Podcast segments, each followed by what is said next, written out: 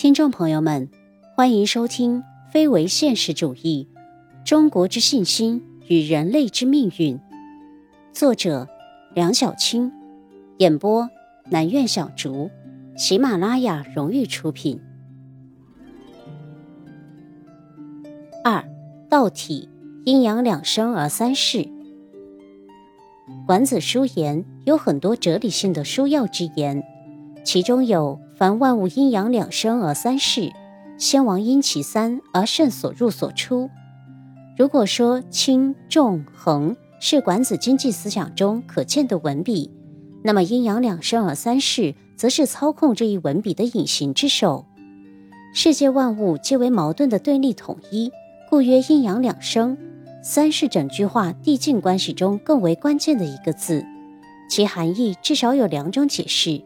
一是郭沫若观点，阴阳两也，相合而化生，所生之物即为三，此辩证法正反合之意。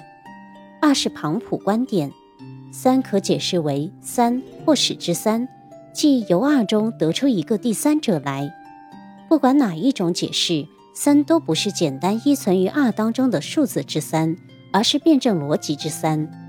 管子认为，事物皆由阴阳对立统一而成。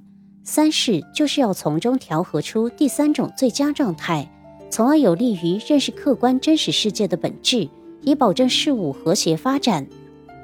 其一，明确认知的对象，就是首先明确事物的一个方面、一个特征、一种性质，然后在此基础上引入其对立面的二，以还原研究对象的整体。其二，明确认知的方法。就是对构成事物本体的对立统一的阴阳两面进行比较对照、取补调和，尽量认识研究对象的真相。其三，明确认知的结果，就是在前两类明确的基础上，得出一个既不同于原对象，又不脱离原对象的第三种最佳状态，以推进研究对象良性发展。盖言之，阴阳两生而三世。本质上是一分为三与辩证用中，其中三所包含的一分为三的辩证逻辑，被认为是解读儒家中庸之道的文化密码。先一分为二，再合二为一，从而得出一个更好的第三者。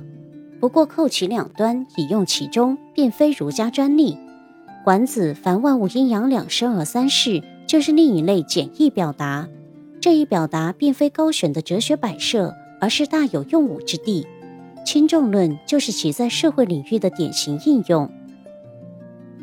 三论理，轻重两生而衡视，轻重论可应用于社会领域诸多问题，意在轻重两端之间调出一个衡，以中庸之道追求经济社会稳定繁荣与和谐发展。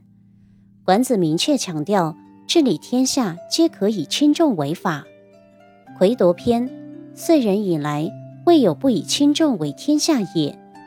轻重物篇，自李国伏羲以来，未有不以轻重而能成其王者也。山治术篇，以轻重御天下，摘取古人思想以为理论注脚。虽然此举就像马克思所说，是召唤过去的亡灵来为自己效力，但显然。管子把轻重之理看成是治国理政的顶层设计，经济问题自然被统摄于轻重论的构架之下。胡继昌认为，如果价值论是政治经济学的基础理论，则轻重论就是管子全部经济学说的基石。在经济领域，轻重论认为，任何商品都可能因人为或自发的因素而呈现轻重态势，即价格上的贱与贵。显然，轻重论包含了对货币、价格、供求规律的理论认知与实践应用，故能广泛应用于各经济领域。凡关于封建国家的财政、土地政策、经济体制、货币、物价、积蓄各种经济政策或措施，如对内对外贸易政策、农工业生产奖励等，都是轻重论的重要应用范围。马飞柏进一步将轻重论的内涵划分为狭义与广义。就狭义而言，即为供求规律；就广义而言，不仅涵盖各种经济措施，更可涉及政治、法。律、军事、教育、国家竞争等多领域。我们是否可以做如下推断？管子的阴阳观与轻重论存在体与理的关联，即轻重两生而恒适的经济之理，建立在阴阳两生而三世的本体论基础之上。既然万事万物皆可化约为阴阳两生，经济事物自然不能例外。只不过哲学意义上的阴阳两生，在经济论中被转换成轻重两生的理论分析框架。这种两生逻辑的展开，体现出管子思想的内在贯通与一致性，即一分为三的辩证用中逻辑及其背后的辩证思维方式。